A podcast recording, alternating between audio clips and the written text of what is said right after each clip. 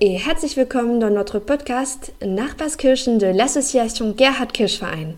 L'AGKV est l'association d'anciennes et anciens, d'étudiantes et étudiants de trois cursus universitaires franco-allemands proposés par l'Institut Otto Suhr de la Freie Universität de Berlin, ainsi que par Sciences Po Paris et Sciences Po Paris Campus européen franco-allemand à Nancy, ainsi qu'à HEC Paris. Nous, c'est Miel, Cédric, et Francisca. Nous sommes des étudiantes, étudiants actuels et dans le cadre du format Les Doppelgänger, nous vous proposons de nous accompagner dans nos rencontres avec nos étudiantes, étudiants, alumnés, alumni et conférencières, conférenciers à Nancy, Paris, Berlin et partout dans le monde. Ensemble, nous voulons discuter de ce que signifie personnellement pour chacune et chacun d'entre nous le franco-allemand et l'européen, d'où nous venons et de ce vers quoi nous aimerions aller. Los geht's! Iman Bello est diplômé d'une licence en sciences politiques du double cursus entre le campus européen franco-allemand de Nancy de Sciences Po Paris et de la Freie Universität Berlin, ainsi que d'une licence en droit de l'Université de Lorraine. Elle est également titulaire d'une maîtrise en gouvernance mondiale de l'école de droit de Sciences Po Paris. Aujourd'hui, elle enseigne l'éthique et la politique de systèmes d'intelligence artificielle sur le campus de Nancy de l'IEP de Paris et travaille comme avocate. Elle est également intervenante lors de débats et de conférences internationales sur des sujets liés à la gouvernance juridique et politique des systèmes d'intelligence artificielle, au droit numérique et au respect des droits humains. En effet, elle s'est spécialisée au cours de ses études et de sa carrière sur le droit pénal numérique, la protection des données à caractère personnel, ainsi que sur le droit de la propriété intellectuelle. Dans cet épisode, nous nous pencherons sur le parcours et les expériences de Mme Bello, ainsi que sur les thèmes de la gouvernance numérique et sur les dangers et les spécificités de ce qu'on appelle aujourd'hui intelligence artificielle. Finalement, tout au long de cet épisode, nous essaierons de comprendre la façon dont notre intervenante a été marquée et influencée de façon durable par ses études, et notamment le double cursus franco-allemand qu'elle a suivi, les enseignements qu'elle en a tirés et les recommandations qu'elle peut faire aux étudiants et étudiantes actuels et futurs de ce cursus trilingue.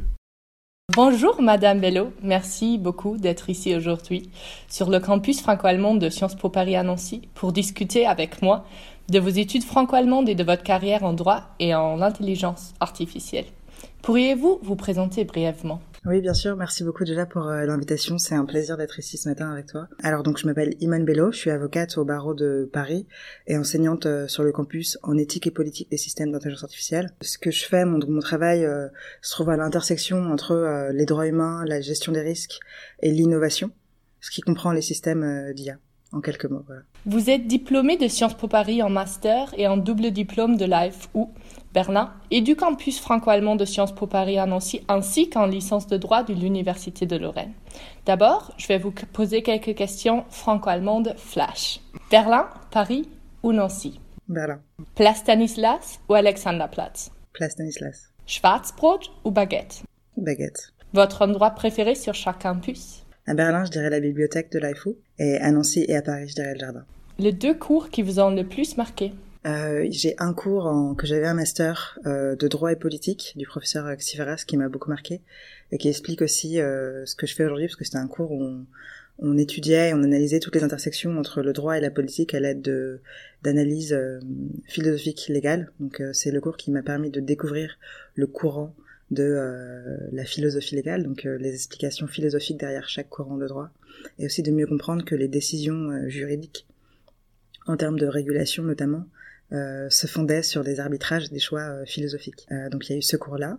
Et un autre cours, également en, master à l'école de droit de Sciences Po Paris, qui était un cours sur la gouvernance et les droits humains, et où on a eu l'occasion notamment d'analyser tout ce qui est soft law et hard law par rapport aux droits humains émergents, entre guillemets, donc la nouvelle interprétation qu'on peut donner aux droits humains. Merci.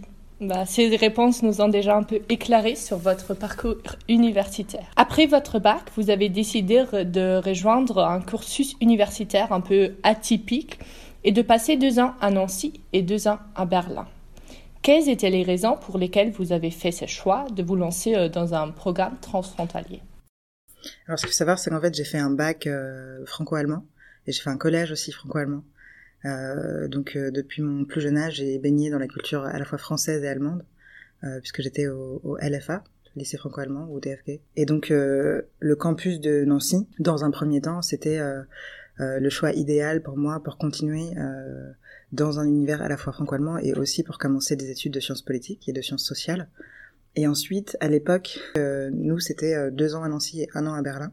Et donc, c'était un an où on faisait, on travaillait énormément pour à la fois sortir un mémoire de recherche et suivre des cours à la FO. Et la raison pour laquelle j'ai voulu faire ce double diplôme entre la FO et Sciences Po, en fait, c'était pour pouvoir avoir cette possibilité euh, d'avoir un diplôme allemand. Tout comme j'ai le bac allemand, je voulais avoir un diplôme euh, allemand, une licence qui, qui me qui, qui laissait. Euh, c'est un peu la politique du non-choix, c'est la possibilité de, de, de pouvoir tout faire et de décider plus tard. Et j'avais envie de, de garder une très belle et très grande porte ouverte sur sur l'Allemagne. Merci. Vous, euh, les auditeurs, vous ne savez pas, mais cet entretien d'aujourd'hui se fait effectivement en présentiel, puisque Madame Bello est sur le campus de Nancy pour enseigner. Qu'est-ce que vous a motivé à revenir et à enseigner au campus de Nancy, où vous avez pu faire vos premières années du double bachelor? Euh, Alors déjà, c'est toujours très drôle euh, de revenir à Nancy et d'être de, l'autre côté, et, donc également de voir la façon dont les, les, les étudiants ont changé par rapport par rapport à quand moi j'étais étudiante euh, au sein du campus. Une de mes premières motivations, je pense que c'était euh, redonner, donner de mon temps et de mon énergie un endroit qui m'a beaucoup apporté, qui m'a beaucoup appris, et au sein duquel on m'a fait confiance en, tant que en qu'étudiante et aujourd'hui en tant qu'enseignante. Euh, et à l'époque, lorsque j'ai commencé à enseigner, j'étais très jeune, en tout cas j'étais beaucoup plus jeune que maintenant, et je pense que ça a aussi participé euh, à la confiance que le, le corps administratif me portait, parce qu'il me connaissait déjà et donc il savait que malgré mon jeune âge, j'étais en capacité de, de donner un cours qui, qui fonctionnait. Donc je pense qu'il y a ça, et les liens de confiance euh, qui m'unissaient avec euh, l'institution, la volonté que j'avais de donner de mon temps et de mon énergie pour euh, pour contribuer au rayonnement d'un espace qui m'est cher personnellement et aussi d'un point de vue purement académique et aussi politique. Le sujet sur lequel j'enseigne, j'estime que c'est un des sujets euh, bon à l'époque émergent, mais maintenant vraiment crucial euh, pour la démocratie, pour euh, les enjeux qui sont reliés aux droits humains, etc. Et donc j'estime que c'est très important que la nouvelle génération soit en capacité de comprendre ces enjeux le plus tôt possible et puis s'orienter et se positionner par rapport à eux.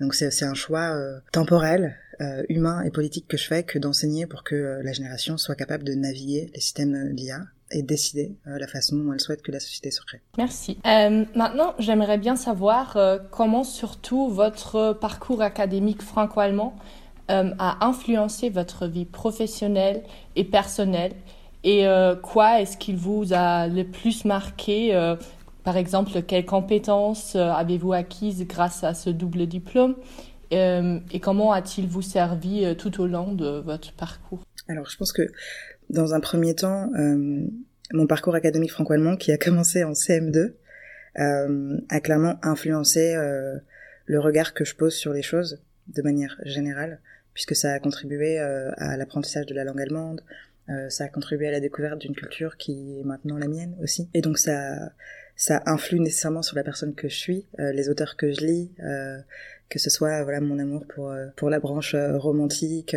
pour les, les poèmes de Rilke que j'aurais pas pu lire en, en allemand si j'étais pas capable de, de, parler allemand, etc. Donc il y a forcément cette cette nutrition intellectuelle et émotionnelle qui vient de l'apprentissage de la langue. Et ensuite en termes de compétences académiques dans un second temps, surtout le double diplôme à la FO, m'a apporté des compétences en termes de recherche académique, puisque j'ai dû euh, rédiger un mémoire euh, de BA. Et donc faire de la recherche et, euh, et comprendre comment est-ce qu'on devait mener des analyses à la fois logiques et politiques, ça m'a énormément influencé puisque j'ai ensuite refait de la recherche et je continue à faire de la recherche. Donc c'est une compétence que j'ai acquise à Berlin et que euh, que j'ai développée au fur et à mesure, à la fois de mon master au sein de l'école de droit où j'ai fait un, un, mémoire en philosophie légale par rapport aux bio euh, aux biotechnologies, et ensuite aujourd'hui aussi dans la façon dont j'enseigne puisque j'ai choisi euh, de donner un examen entre guillemets à mes étudiants qui est un examen de recherche et euh, dans la façon dont je travaille, puisque toute la recherche que j'effectue en éthique euh, des systèmes d'IA vient nourrir mon travail de conseil et d'avocat, puisque je, me renseigne sur l'état de l'art des systèmes d'IA, sur la meilleure façon dont on peut gérer les risques qui sont afférents au système d'IA, et ça c'est un travail de recherche. Merci beaucoup. Pourquoi ce domaine d'intersection de droits et surtout des droits humains et euh, de l'intelligence artificielle est-il important? Je pense que la... Alors, tout ce qui est relié aux droits humains est important, euh, puisque les droits humains euh, Et le respect des droits humains, c'est le fondement de, en tout cas dans in my understanding, dans la façon dont je vois les choses, c'est euh, le fondement de la façon dont on peut se développer en tant qu'individu dans une société collective. Oui, donc les droits humains de manière générale, c'est important.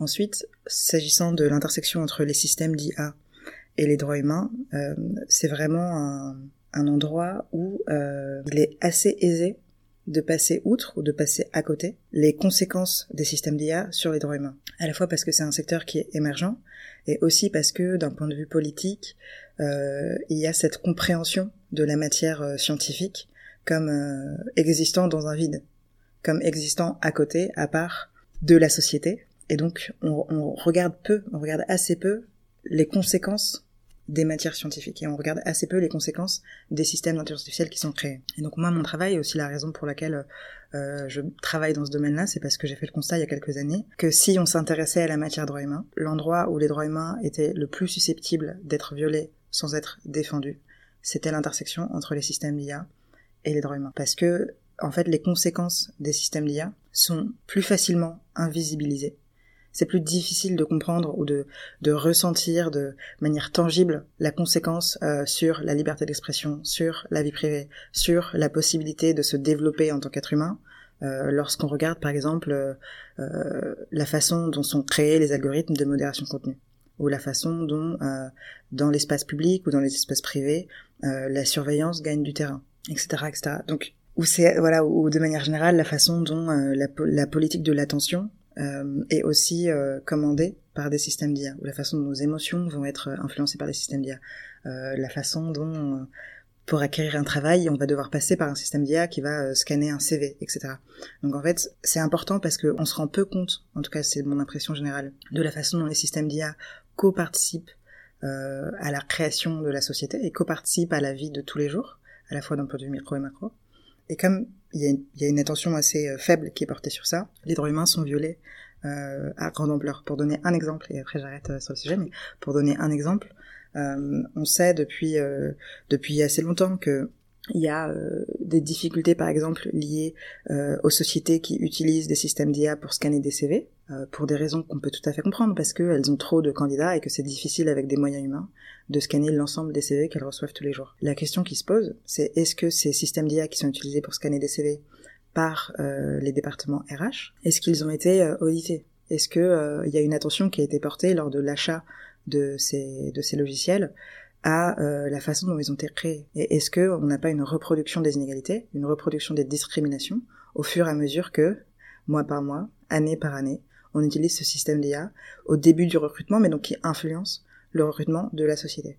Et si tout le monde utilise ça, on se retrouve avec une société dans laquelle les discriminations que l'on connaît sont amplifiées de manière exponentielle à grande échelle. Vous avez nommé euh, parmi les 100 Brilliant Women in AI. Et euh, je me demande, est-ce que vous pourriez nous décrire un peu votre vie professionnelle actuelle en tant euh, qu'avocat dans les domaines de, de l'intelligence artificielle et la compliance Alors, je me lève le matin, je vais au bureau et je fais des PowerPoint ou des tableaux Excel. Non, je rigole. Alors, je fais à la fois du conseil et du contentieux.